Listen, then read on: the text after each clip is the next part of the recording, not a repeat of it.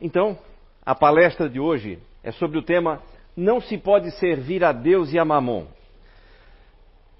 Esse tema é... existe um, um capítulo inteiro no Evangelho segundo o Espiritismo falando sobre esse tema. Pô, mas que, que tema estranho, né? Mamon, o que é Mamon? Nesse caso aqui é riqueza. Mamon era uma figura era o deus da riqueza, o demônio da cobiça, como queira. Nesse caso aqui, vai ser tratado como a riqueza. Então, não se pode servir a Deus e a riqueza ao mesmo tempo. Isso é um problema para a gente resolver. Vamos lá. Lógico, não nós, né? A espiritualidade superior. Lembrando sempre que tudo que foi dito lá antigamente era para um povo muito atrasado, que compreendia com muita dificuldade as coisas que eram ditas por Jesus e por vários outros. Né? Mas agora, com a, com, a, com a chegada do Espiritismo, os espíritos superiores vieram nos explicar com clareza. Porque nós temos capacidade de compreender agora, pela razão, as coisas que eram ditas por parábola lá antigamente. Certo?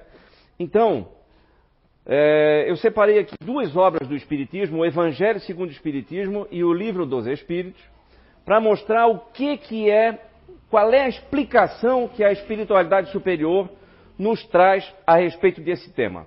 E não estranhe que eu vou ler muitos trechos para que não pareça opinião pessoal. É um tema delicado que provoca inúmeras interpretações erradas e crenças que são muitas vezes limitadoras na nossa vida, porque nós acreditamos, por exemplo, que é pecado ganhar dinheiro. Né? Olha só, ninguém pode servir, isso aqui está lá em Lucas, ninguém pode servir a dois senhores, porque ou ele aborrece a um e amará ao outro, ou se afeiçoará a um e desprezará o outro. Não podeis servir ao mesmo tempo a Deus e a Mamon. Olha só. Vamos lá, outras coisas. Ah, então o jovem se aproximou de Jesus e disse: Bom mestre, o que é preciso para eu, alcançar, para eu alcançar a vida eterna? E Jesus então respondeu: Se quiserdes ser perfeito, ide, vendei o que tendes e dai aos pobres, e tereis um tesouro no céu. Depois vinde e segui-me. Então, é fácil de a gente entender que isso causa uma confusão terrível. Até porque muitas religiões trazem essas palavras desse mesmo jeito até hoje. Eu conheço gente com, com, com muito dinheiro que se sente culpado quando vai comprar um carro novo, por exemplo. Por quê? Muito em função disso. É pecado ganhar dinheiro. Ah, é mais fácil um camelo passar pelo buraco de uma agulha do que um rico entrar no reino dos céus. Está aqui em Mateus. Lembrando que o camelo aqui era uma corda feita com pelo de camelo, que eles também antigamente se chamava de camelo. Mas não importa. Igualmente é difícil, né? Tanto se fosse um camelo animal ou a corda passar no buraco da agulha, né? Então isso diz que o que, que a gente supõe disso, né? Que eu não devo querer, que a riqueza é destrutiva, que isso faz mal, e aí, eis talvez a razão de a espiritualidade, vários espíritos superiores aqui dedicarem um capítulo inteiro para falar disso. Né? Aqui, no livro dos Espíritos, questão uh, 811, pergunta o seguinte. Não, mas antes disso. Vou ler. A igualdade absoluta das riquezas é possível e alguma vez existiu? E a resposta: não, ela não é possível. A diversidade das faculdades e dos caráteres se opõe a isso. Aí eu vou lá, uma outra questão que fala sobre a desigualdade de aptidões, que é a questão 804 do Livro dos Espíritos também. Pergunta assim: por que Deus não deu as mesmas aptidões para todos os homens? Deus, a resposta: Deus criou todos os espíritos iguais, mas cada um deles tem maior ou menor vivência e, por conseguinte, maior ou menor experiência. A diferença, preste atenção nisso agora. A diferença está no grau da sua experiência e da sua vontade, que é o livre-arbítrio. Gravem isso. Todos nós temos o livre-arbítrio, a liberdade. Daí, uns se aperfeiçoam mais rapidamente e isso lhes dá aptidões diferentes. A variedade das aptidões é necessária a fim de que cada um possa concorrer aos objetivos da providência no limite do desenvolvimento das suas forças físicas e intelectuais. O que um não faz, o outro faz. A diversidade de aptidões, de vontades, de gostos, né? Isso é que é fantástico, né? Na nossa sociedade, cada um faz o que quer fazer, né? O que se sente capaz de fazer. É a liberdade, é o livre arbítrio.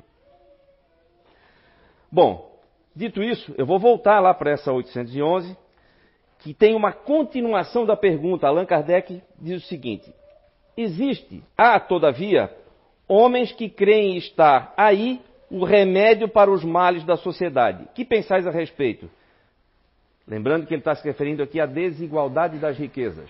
É comum a gente ouvir isso hoje, né? É, aliás, é o, é o, que mais se ouve. Não, o grande problema da sociedade é a desigualdade.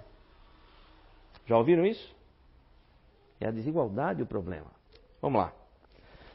A resposta diz o seguinte: eles são esses que acreditam que o problema está na desigualdade e que pregam isso. Eles são sistemáticos ou ambicionam por inveja. Olha que forte. Não compreendem que a igualdade que eles sonham seria logo desfeito, desfeita pela força das coisas. Combatei o egoísmo, que é a vossa praga social, e não procureis quimeras, sonhos impossíveis. Certo? Olha só. Depois eu vou chegar lá num outro, numa outra questão aqui. Vou deixar marcadinho. Então, olha só. Bom, se o problema não é a desigualdade, qual é o problema então? O problema é a pobreza. Porque é a pobreza que nos deixa numa condição miserável, não, não nos dá liberdade de ir e vir, não nos dá condições de viver dignamente. Né? A pobreza sim é um problema. Ah, Júnior, mas não, não é assim. Ó. Por quê? Porque quanto mais rico, mais pobre. Como? É, eu já ouvi isso, né? Não, é, se tem ricos é porque tem pobres. E se tiver mais rico, vai ter mais pobres. Ok, vamos lá então. Alguém já ouviu isso? É uma crença também de que isso é um jogo de soma zero. Para alguém ganhar, alguém precisa perder. E vou mostrar para vocês como não é isso que acontece. Vamos lá, eu vou mostrar. É um dos. Talvez o único momento que eu vou sair do que está escrito aqui, mas eu vou mostrar números que todo mundo pode pesquisar. Que é o seguinte: olha só. Nós já comentamos isso rapidamente aqui, mas eu vou falar agora escrevendo. Olha só. Em, 1800, em 1820,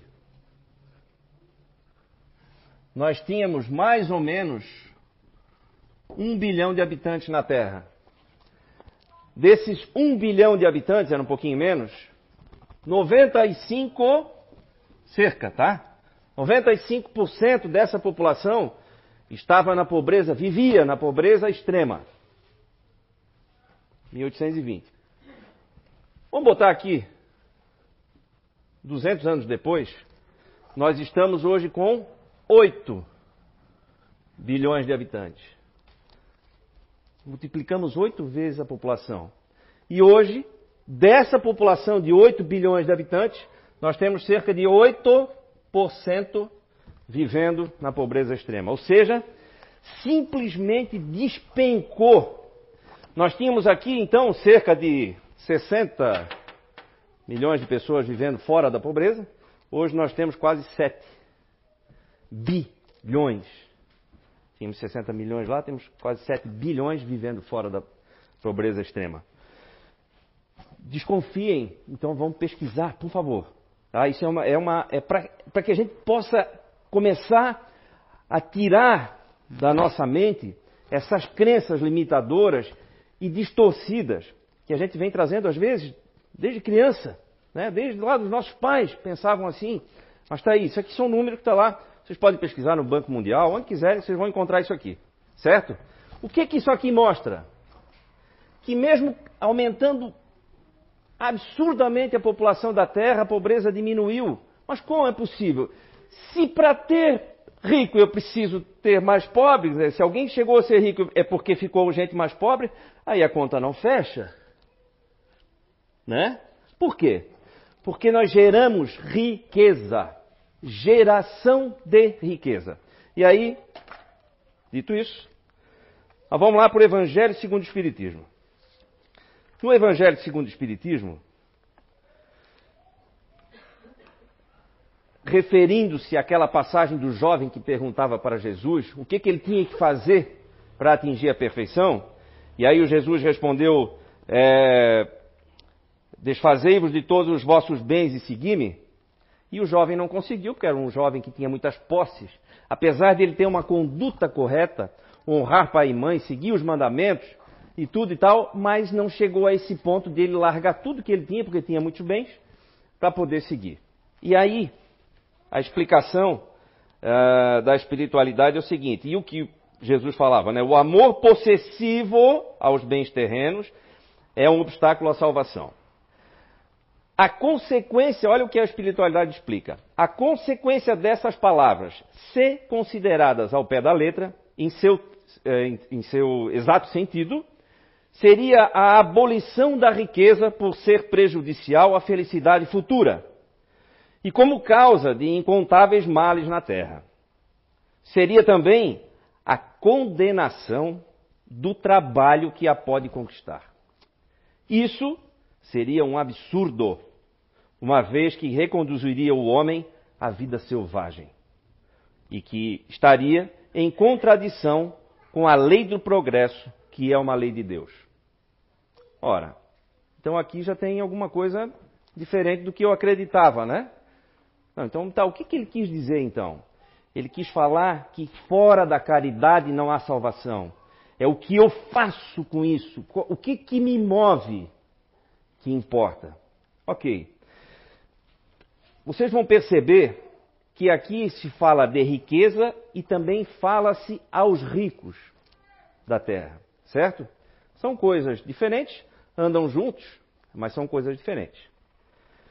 E aí, quando, se, quando a espiritualidade vai explicar a utilidade providencial da riqueza, diz o seguinte: de fato, o homem tem por missão trabalhar para o melhoramento material da terra.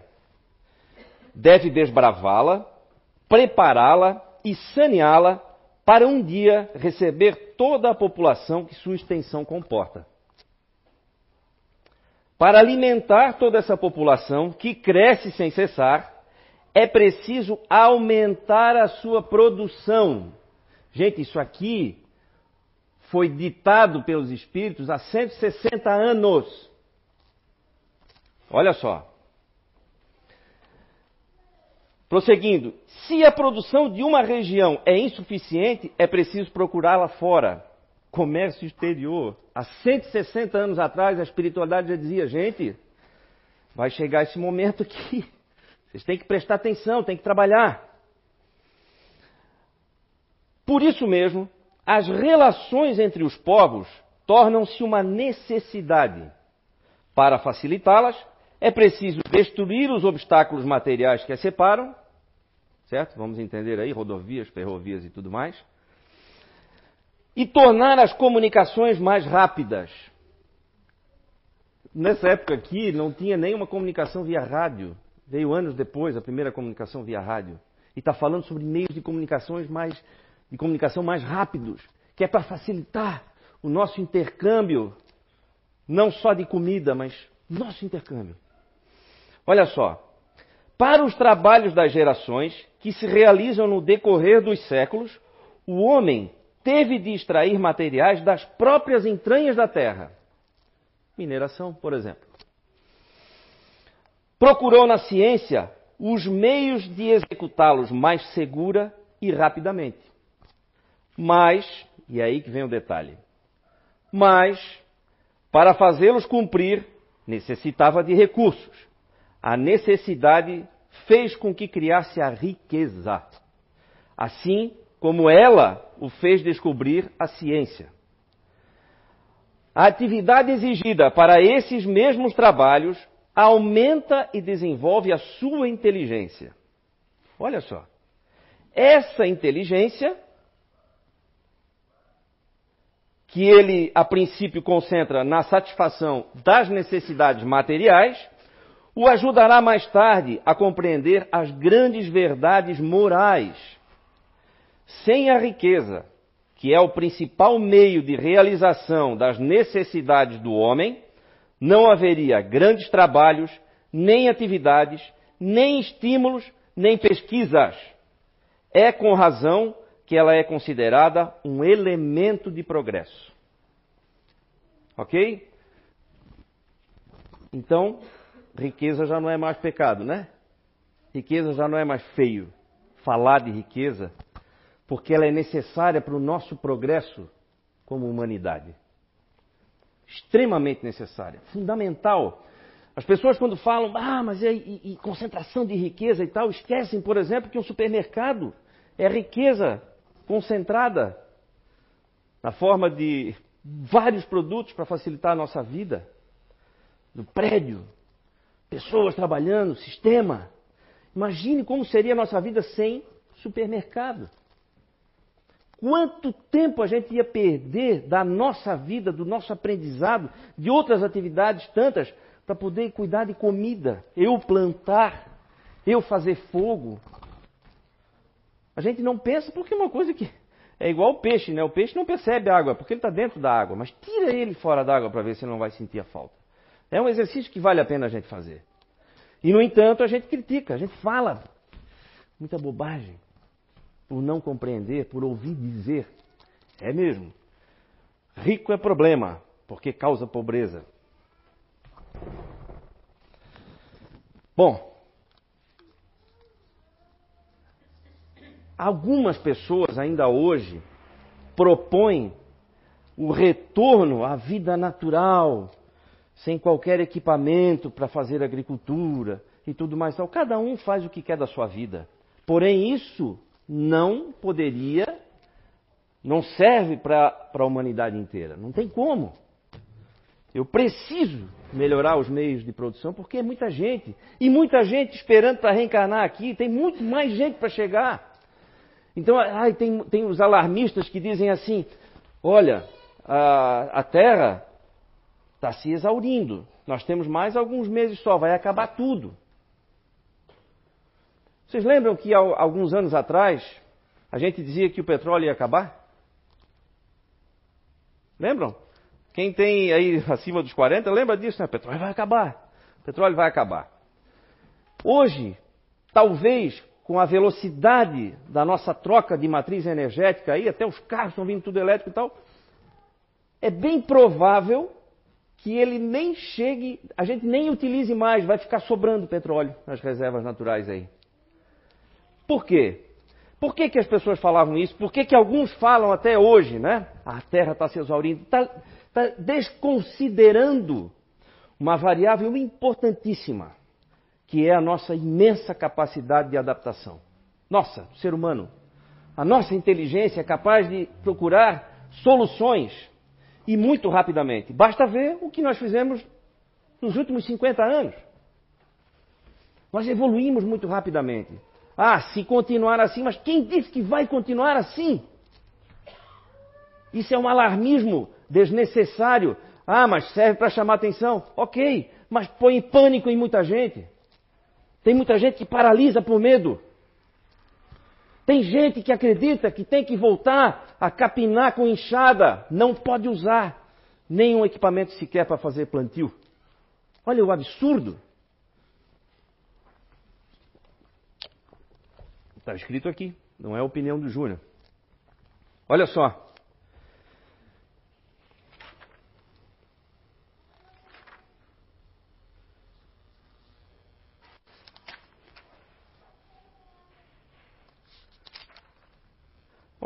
Aqui nós até já repetimos, mas é importante que a gente não, não pense nesses extremos, considerando que tudo vai continuar do jeito que está. Nós temos uma capacidade enorme de resolver problemas e ações. E para isso, me permitam um parênteses, nós estamos numa fase aqui, não é só Brasil, é o mundo inteiro, onde os mais inteligentes são considerados aqueles que criam, que elaboram críticas refinadas e não aqueles que procuram por soluções. Ora, muito mais importante, em tempos de, de, de, de internet, né?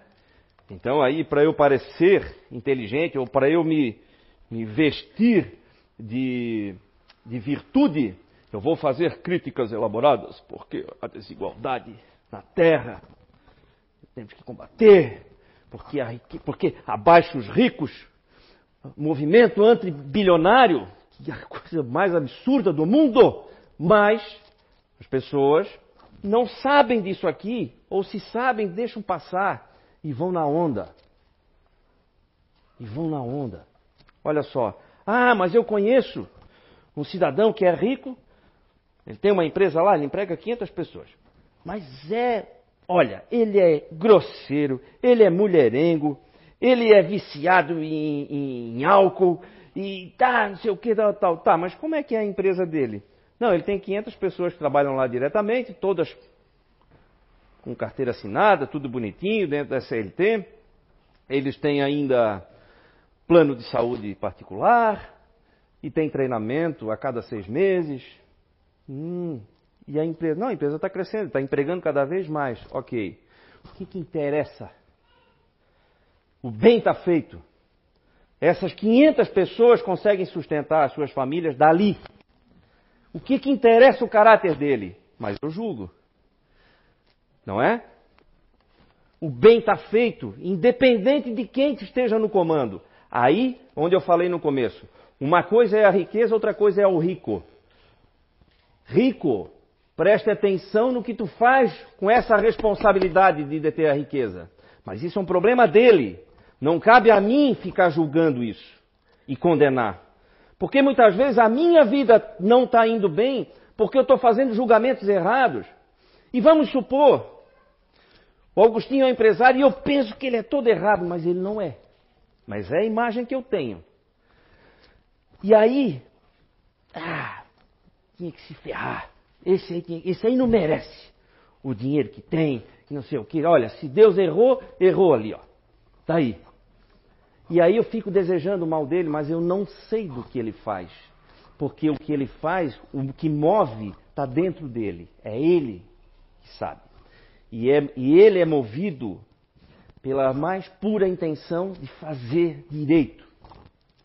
E aí eu estou emanando essas energias ruins, negativas, só que essas energias não encontram respaldo lá, porque ele está noutra sintonia. E isso volta para mim, somado às outras energias da mesma frequência, e aí eu vejo a minha vida patinando e não anda.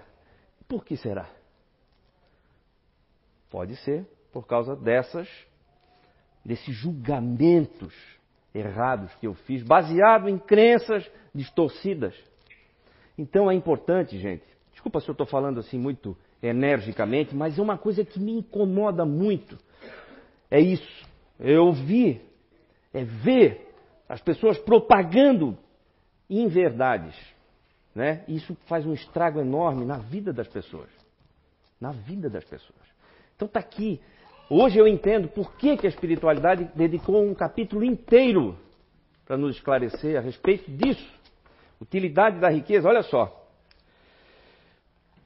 E aí, olha o que, que a espiritualidade fala sobre a desigualdade das riquezas.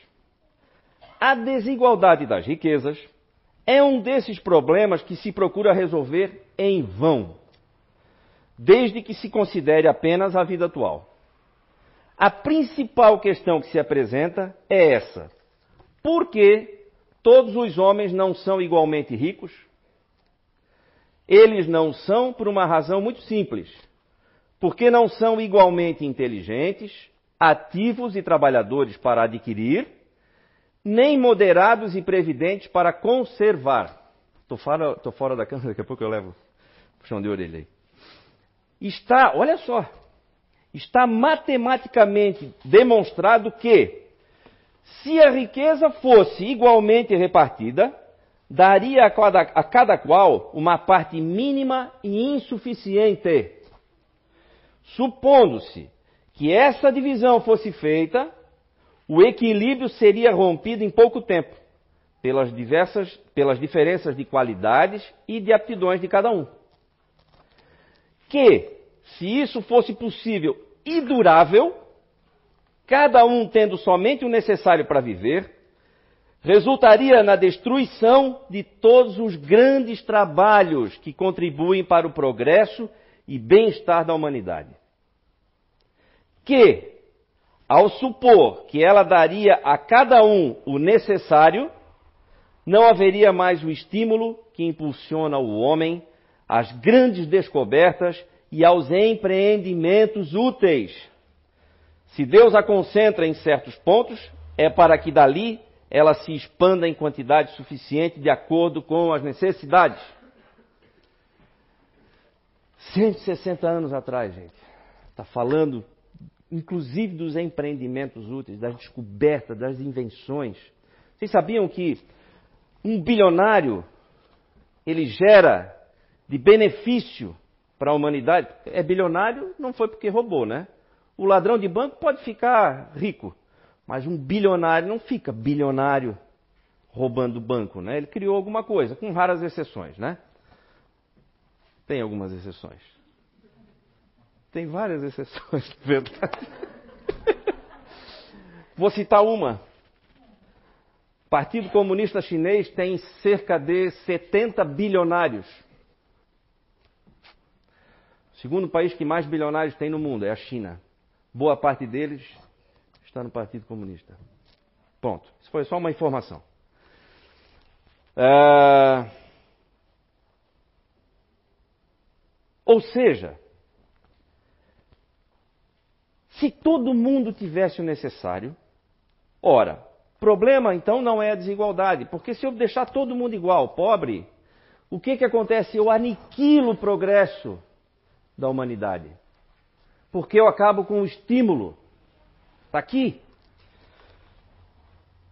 Eu, eu, eu, olha só. Seria a destruição de todos os grandes trabalhos. Certo? Não, então, se, se realmente a desigualdade fosse um problema, então eu posso igualar todo mundo. Pum! Achata todo mundo, eu acabo com o progresso da humanidade, eu retardo imensamente o progresso da humanidade. Não, Júnior, mas espera aí. O que nos mostra números. Interessante, né? Que aos 10 anos de idade, a gente aprende até como o coração funciona, né? Todo mundo precisa do coração, desde que, desde o momento da concepção até quando desencarna. Só que nós precisamos de dinheiro também, desde quando a gente reencarna até quando desencarna. E, no entanto, a gente muitas vezes termina uma faculdade sem aprender bolhufas sobre finanças e economia. E é necessário. Não, então Quanto mais riqueza eu gerar, menos pobreza eu vou ter. Esse pessoal que está aqui embaixo eu puxo para cima. Os números mostram isso. Ao longo de 200 anos eu mostrei aqui para vocês. E não é o contrário, não. Quanto mais rico eu tiver, mais pobre eu vou ter. É uma mentira. Está aí, isso é um fato. Embora muitos acreditem que o mundo está piorando, que a nossa vida está piorando, não é verdade. Lá em 1820, quando 95% da população estava na pobreza extrema, nós tínhamos cerca de. A, a, expectativa de vida nossa era de 33 anos de idade. Hoje, em alguns países, a gente passa dos 80, chega a 85. Então não dá para dizer que a vida piorou, né? Índice de analfabetismo, 80%, 85, 80%. Vamos deixar barato, 80% das pessoas não sabiam ler e escrever. Hoje, 80% sabem ou têm algum contato. Então não dá para dizer que a vida está piorando. Hoje nós temos contato, hoje nós temos energia elétrica, luz elétrica, internet, televisão, geladeira, ar condicionado. se tinha nada disso. Nós somos mais ricos hoje que os barões do século XIX. Então, eu posso até dizer que a vida está piorando, mas eu não tenho como provar isso. E eu entendo que algumas pessoas digam isso, porque a vida é do jeito que eu enxergo. Então, conforme o meu olhar, dependendo de para onde eu, eu esteja olhando, observando, eu vou realmente compreender que ela está assim. Né? Mas o fato é que não está. Então, aí prosseguindo na questão da desigualdade, olha só. A riqueza é um meio de colocá-lo à prova moralmente. Mas, como ela é ao mesmo tempo um poderoso meio de ação para o progresso, Deus, quer que, Deus não quer que ela fique por muito tempo improdutiva. E eis porque a transfere incessantemente. Quantas famílias a gente já viu aí? O avô fundou, o pai fez crescer, aí o filho não quis trabalhar, puf, quebrou. Mas aí alguém foi lá e comprou aquele parque fabril e deu continuidade, trocou de mãos. Por quê? Aquele estava sem estímulo, porque já nasceu muito rico e aí perdeu o estímulo. Então, opa, vai para outro que esteja com a força toda. Porque a riqueza serve para isso. Não é para ficar estagnada. Olha só. Cada qual deve possuí-la para aprender a utilizá-la e demonstrar que uso dela saberá fazer. Mas há uma impossibilidade material de que todos a possuam ao mesmo tempo. Se todas as pessoas a possuíssem, olha só, ninguém trabalharia. e o melhoramento da terra sofreria com isso. Essa é a razão de cada um a possuir por sua vez. Dessa maneira, aquele que hoje não a tem, já a teve ou a terá em uma outra existência, e o outro que a tem agora poderá não ter amanhã. Então tá. Todo mundo pobre não funcionou. Então vamos fazer todo mundo rico. Não funcionou também. Porque está todo mundo rico, eu não preciso me esforçar. O desejo de melhora é algo natural no ser humano e precisa ser estimulado, todos nós podemos. Ah, mas eu não quero ser milionário, não tem problema. Cada um com as suas habilidades. Não é o que estão dizendo aqui? Cada um no seu tempo. Cada um com aquilo que se propôs a fazer. Mas eu preciso. O fato é que eu não posso desprezar ou menosprezar esse trabalho. É um trabalho difícil. Para quem se propõe. Olha só. Vou mais adiante. Quando fala de beneficência, isso que a gente pede aqui, isso que está escrito diversas vezes aqui no Evangelho segundo o Espiritismo, nas outras obras também, caridade, caridade, beneficência, esmola. Né? Se fala muito. Mas a espiritualidade explica que a caridade não é simplesmente a beneficência. Olha o que, que diz. Muito interessante, muito esclarecedor. A beneficência é apenas um dos modos de empregar a riqueza. Ela alivia a miséria atual, mata a fome, protege do frio e dá asilo ao abandonado. Além disso, há um dever igualmente imperioso, meritório, o de prevenir a miséria. Eis a missão das grandes fortunas: gerar trabalhos de toda a espécie e executá-los. Olha só. E ainda que dessa atividade resulte um legítimo ganho em favor dos que assim as empregam, o bem não deixará de existir. De existir pois o trabalho desenvolve a inteligência e eleva a dignidade do homem. Olha só, permitindo-lhe dizer com satisfação que ganha o pão que o alimenta, enquanto a esmola humilha e envergonha. Então vamos parar de dar esmola? Não foi isso que disseram aqui. Enquanto necessário, sim. Mas tanto quanto possível, vamos gerar oportunidade para que ele não se sinta envergonhado, para que não se sinta incapaz, para que não se sinta diminuído. E aí, eles vão adiante e explicam o seguinte: Jesus fala principalmente das esmolas, é que no seu tempo e no país onde vivia, ainda não se conheciam os trabalhos que as artes e as indústrias mais tarde criariam, e nos quais a riqueza pode ser empregue utilmente para o bem geral. A todos os que podem dar, pouco ou muito, direi: dai a esmola quando for necessário, mas tanto quanto possível, convertei-a em salário, a fim de que aquele que a receba não tenha do que se envergonhar. Está aqui, gente. Nenhuma vírgula eu acrescentei. Leiam, por favor, capítulo 16 do Evangelho segundo o Espiritismo. É importante, eu já li inúmeras vezes. Cada vez que eu leio, eu compreendo um pouquinho diferente. Um pouquinho. Compreendo mais algum ponto. Né? Porque isso era uma coisa difícil, para mim, especialmente.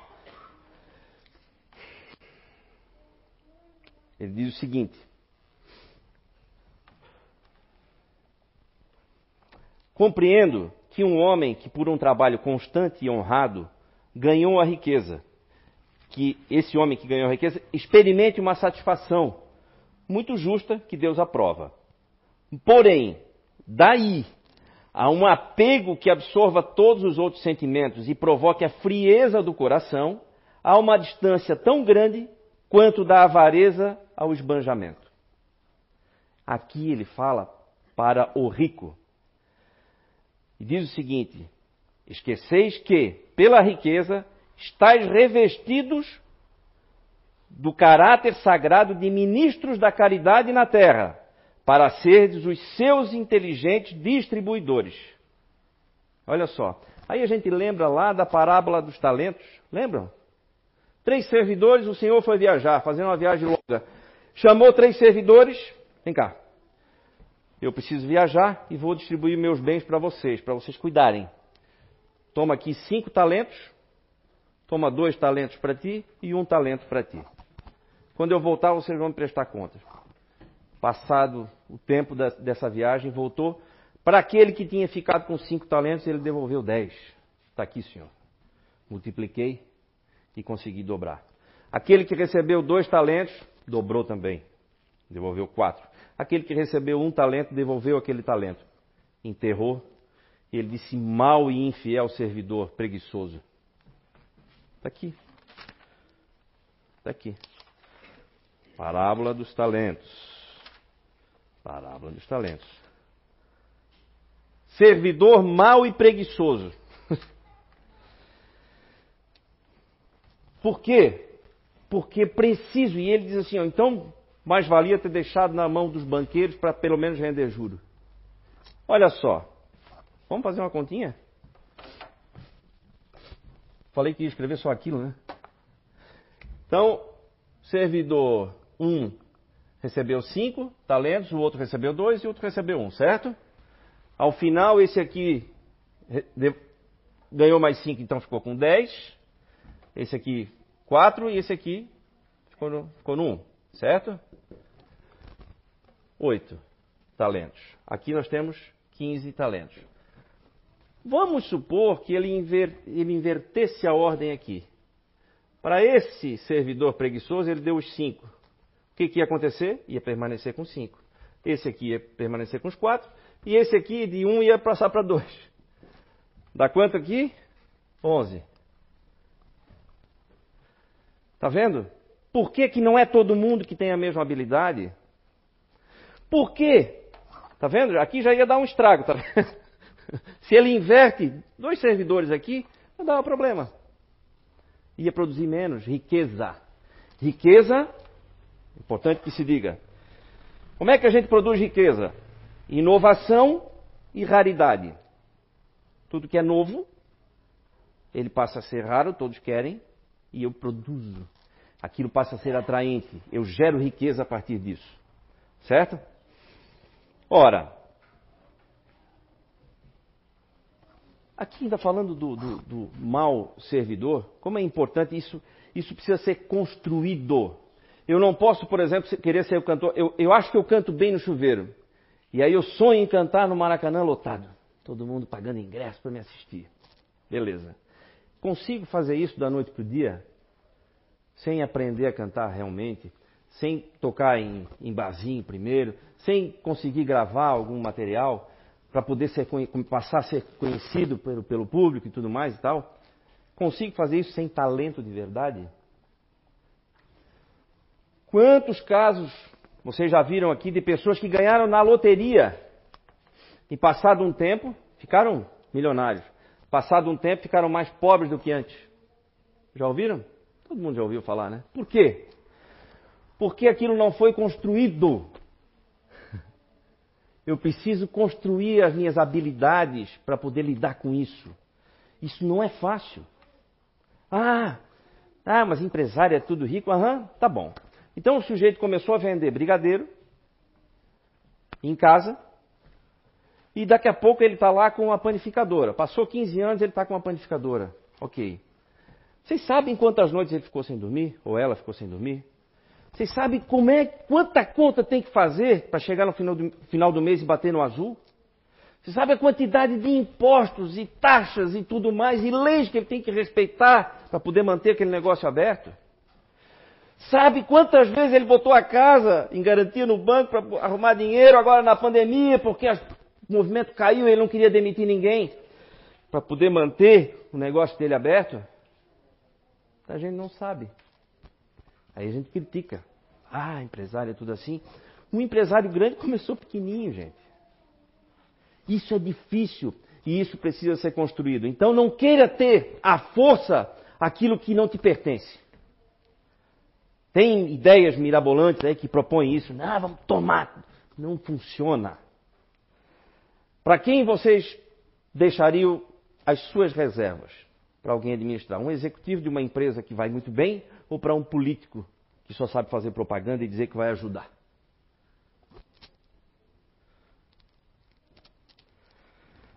Não estou falando de política, gente. Por favor. Né? Não estou falando disso. Não é isso. Não é isso. Eu estou falando que riqueza não é fácil de, de fazer.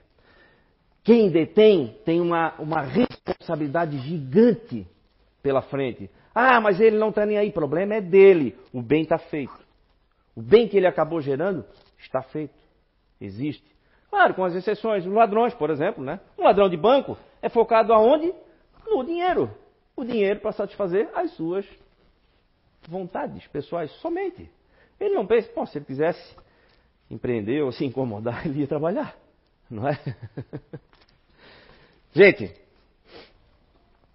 então é importante que se diga: só é possível a gente gerar prosperidade, gerar riqueza num, ambiente de liberdade. Livre arbítrio. Com liberdade eu estudo o que eu quero, eu invento o que eu quiser, eu faço o que eu quiser, eu empreendo, faço tudo. Sem liberdade eu fico encolhido no canto. Então, portanto, essa história de querer reduzir, criar igualdade à força, eu desestimulo tanto quem quer empreender, quanto quem está aqui embaixo que poderia mudar de vida, porque não adianta, se ele trabalhar mais ou menos, não vai mudar nada.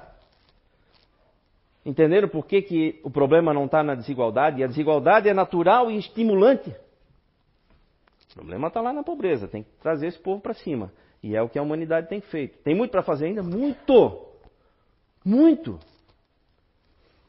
A Etiópia é um país muito menos desigual do que Estados Unidos, por exemplo.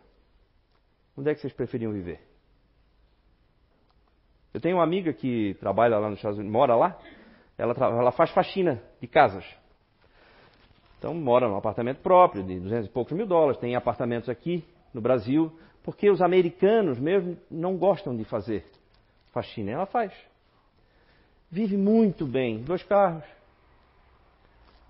Ela faz faxina, inclusive, na casa de gente muito rica, que durante a pandemia ficaram com medo de recebê-la, com medo da transmissão do vírus, mas continuaram pagando. Ah, vamos manter, enquanto dá, vamos manter tudo funcionando. Continuaram pagando. Sem riqueza, dá para fazer isso? Então, meus amigos, fica aqui essa sugestão de leitura. Tá? Livro dos Espíritos, procurem a, res, a, respeito da lei do progresso, desigualdade das riquezas, desigualdades sociais. Ah, mas desigualdade social é outra coisa. É outra coisa, não dá para falar mais agora, mas elas existem, mas vão, vão, a tendência é que elas se modifiquem. Mas é assunto para talvez uma outra palestra. É, eu quero deixar aqui então, para finalizar, uma poesia que mostra as diferenças como é fantástica a diferença, né? Cada um tem um gosto, né? Cada um faz alguma coisa, cada um se propõe a algo. E é isso que é a maravilha da nossa humanidade, né? As diferenças.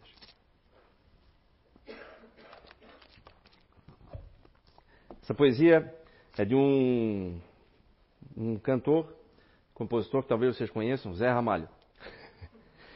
A defesa é natural cada qual para o que nasce, cada qual com sua classe, seus estilos de agradar. Um nasce para trabalhar, outro nasce para a briga, o outro vive de intriga e outro de negociar. O outro vive de enganar. O mundo só presta assim. É um bom e outro ruim, e eu não tenho jeito para dar. Para acabar de completar, quem tem o mel dá o mel, quem tem o fel, dá o fel. Quem nada tem, nada dá. Uma boa reflexão para todos, então, gente. Obrigado, hein?